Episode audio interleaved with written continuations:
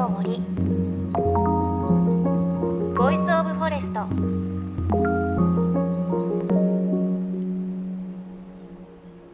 おはようございます。高橋真理恵です。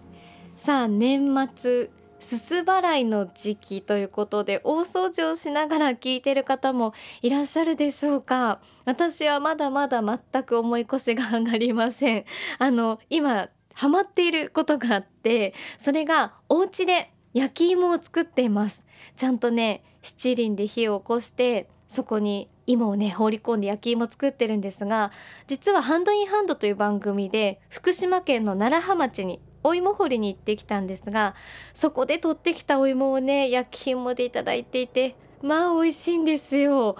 しかも知らなかったんですがさつまいもって掘りたてで全く甘くないって知ってました。実は23ヶ月ちゃんと寝かせないとでんぷんが糖に変わらない甘くならないそうなんですね。なので2ヶ月ぐらい寝かせたお芋を焼き芋にしているんですがまあ美味しいです。福島ゴールドという品種なんですがねっとりしていて美味しいんですよ。寒くなるとなんかホクホクしたもの食べたくなりますがこの福島ゴールドというお芋なんですがラポッポファームというお芋のスイーツなんかを取り扱っている全国にあるお店なんですがそこで食べられるということで大学芋になっていたりするそうなのでよかったら召し上がってみてください。美容にもいいですからね。女子には嬉しいと思います。さあ JFN38 曲を結んでお送りします。命の森 Voice of Forest。さあしばらく間が空いてしまいましたが今週は11月に放送した宮城県七ヶ浜在住の染め物作家この年子真紀子さんの取材レポートの続きとなります。この牧旋風車のこの年子真紀子さん植物の枝や根っこを煮出して色を取り出しその染料で染めるという作品作りを続けています。あのどこでもね見るようなセイタカ泡立ち草みたいな雑草もその材料となっていてこのセイタカ泡立ち草が出す色っていうのは、まあ、こう何色って表現するのは難しいんですが淡い黄色というかクリーム色でで取る時期によってもね色が違ったりします。松ぼっくりですとか木の枝木の根っこですらマキコさんにとっては染め物のための素晴らしい材料になります。で実はマキコさんが色を取り出すのは植物だけとは限らないんです。これも私たちの周りにいくらでも存在するものなんですがさあ何でしょうか？では続きをどうぞ。このピンクは何で染めてるんですか？これは土になります土？土です。ベンガラ染めっていう染め方になるんですけど。土って主に茶色じゃないですか？黒そうなんですよ。茶色なんかこう、ね、見てるのピンクだから。そうなんですよ。想像がつかない。ですよね。なんかあの土って燃焼させるんですねまず使う時に。燃焼させはい。で燃焼すればするほどあの中の分子が変わって色が変わるんですよその温度によって。でもちろんそので出せる色出せない色っていうのはその地域地域で違うんですけれどもで布に浸すんですけどその時点で植物と違うのはお水だけで染まるということですね。あ煮出したりしない？はいしないんです。お水に溶かすだけなんです。でその前にあの結合させるために布にタンパク質がないので豆乳に浸したりとか牛乳に浸したりするんですけど牛乳はちょっと臭みがね残っちゃうので私は豆乳のご汁って豆乳の絞り汁に浸してから土の方に入れるんですけどお水だけで染まるっていうことでやっぱりあの植物染めだとどうしてもすごい熱量がかかっちゃうんです何時間も煮出したりとか。ということに比べればあの負荷が少ないのかなと思ってあと手でも染められるし素手でも全然できるので子供なんかも安心して使えますし。あとは日光にすごく強いです。当たれば当たるほどもう元気になっちゃうっていうか濃くなるっていうか定着しますね。昔の埴輪とかもこういう土とかではい。色が変わらないですよね。土って色あせないですよねなんかどうしても落ちない汚れとかありませんか？こう膝とか。ありますあります。ユニフォームとか。あります。ああの膝のこうついたところが、ええ染まってるんですねそういう染まってる染めですあれは立派な染めです。ね。滑り染めです。えー、すごいそうだったんだ、えーはい、これは地元のこれ息子がこう染めたんですけど、こうもみもみしてこうすり込んでいく。こんな感じです。で私染めでちょっと今お話しさせてもらってるんですけどもともとは織から入ってるんですね。はい。織物。織物。旗織りですね、はいはいあの、はい。ガッシャンガッシャンやる機そう械を持ってですね。あのはい、その大きいのではなくて自宅用ってあの今すごい手軽なものがあって縦糸をかけて横糸を通していくだけの簡単なものっていうのが大体日本にはないんですけど海外から輸入する形にはなるんですけどそのニュージーランドとか羊がこうたくさんいるところがこうちょっとあの皆さん多分やられてるんだと思うので手軽なあの織物とかがあってでそちらを使わせてもらってるんですけどもともと織から入っててそのきっかけっていうのが震災の後なんですね。その私は津波でちょっと全部家が流れちゃってで子供もいたんですけどそのみんな全員助かって本当それだけでもありがたいんですけど本当に何もなくなってあの持ってるものしかないっていう木の実木のままってこういうことだなっていう、あのことをすごい思ってでふっとした時に私何にも自分で生み出せないと思ったんです何にもできない。何もなく家もなくなって避難所にいてなんか何にもできない身につけない何も作り出せないし生み出せない。どうすんのって思った時になんかもう布の一枚ぐらい作り作れるようになりたいと思ったんですよその時なぜやっぱり布ってすごい絶対に必要なものだしあのくるまれてやっぱ幸せだし絶対に必要なものだからその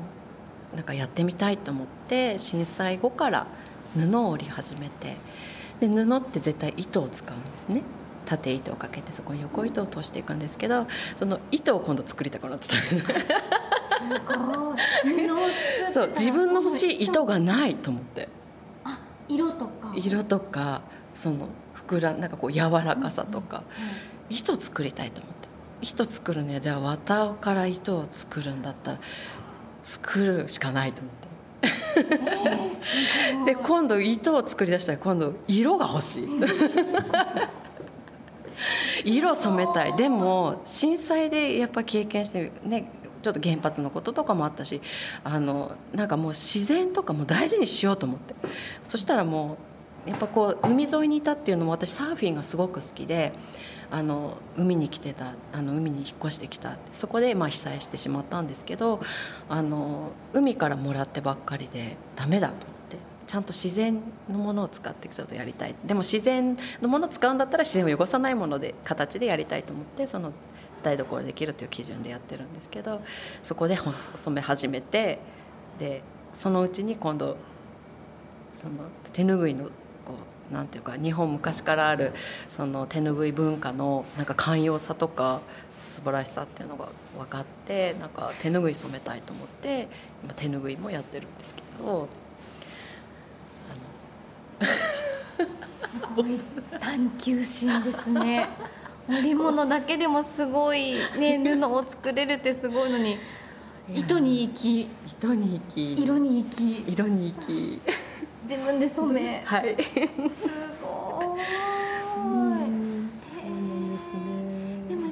震災きっかけだっておっしゃっていましたが、はい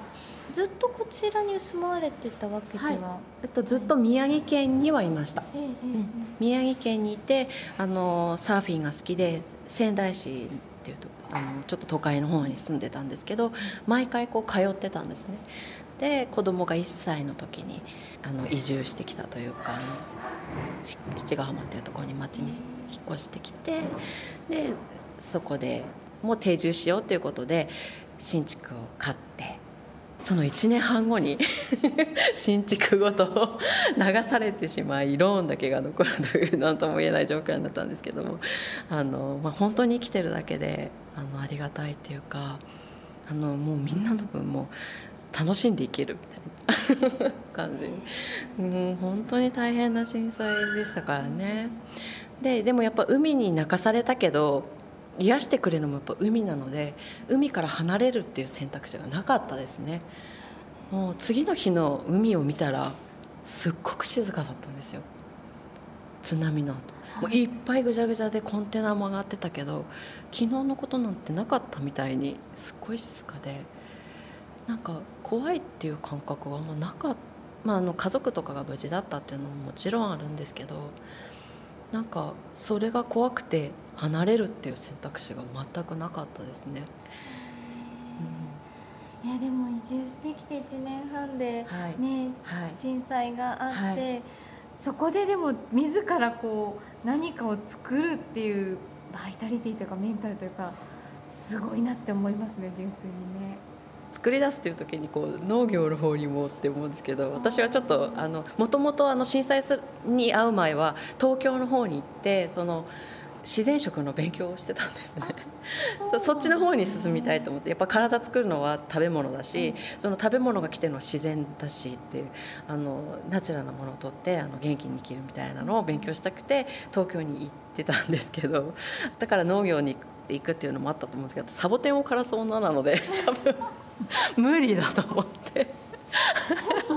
エアープランツも死んじゃうんですよ。ごめんなさい。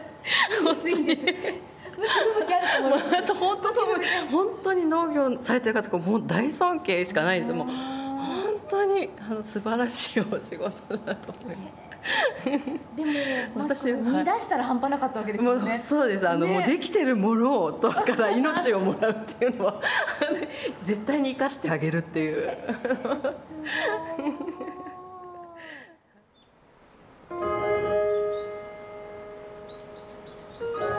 命の森。 Voice of Forest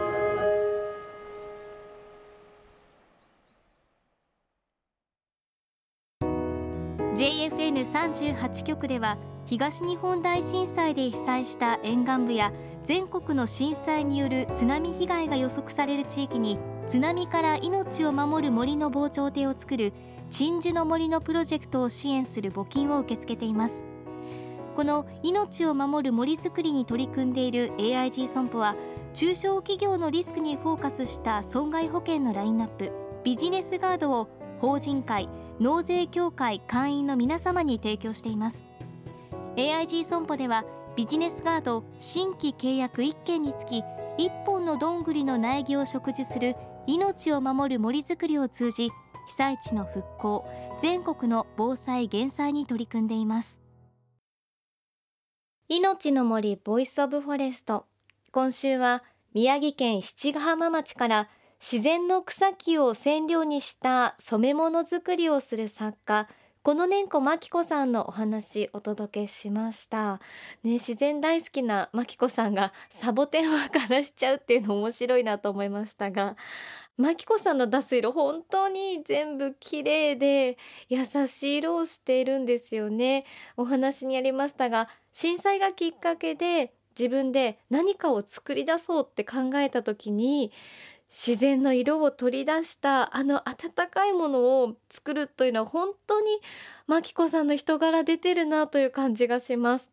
で実際にこうリスナーの方が放送を聞いて清高泡立ちそうであのお家で染め物をしたそうでその画像をマキコさんに送ってくださっていましたすっごくね綺麗に染まっていてね放送を聞くとお家で簡単にできるのでやりたくなりますよね。ちょっともうね洗濯が泡立ちそうは時期が過ぎてしまったんですが何かお家の近くでこの雑草でもいいですしこの草染まるかなと思ってやってみるの面白いと思います。でこの年子真紀子さんの作品はインスタグラムやフェイスブックでぜひご覧になってください。この巻旋風車で検索をしてください。カタカナでこの巻で染める布に学校の校舎の社でこの巻旋風車です。あとは実際に見て買いたいなという方松島の雪竹屋さんというお土産屋さんで販売しているのでもしね松島に行かれる際はぜひチェックしていただければと思います。来週もまきこさんの話続きをお届けしていきます。そして番組ではあなたの身近な森についてメッセージお待ちしています。メッセージは番組ウェブサイトからお寄せください。命の森 Voice of Forest。お相手は高橋真理恵でした。この番組は AIG 損保の協力でお送りしました。命の森ボイスオブフォレスト。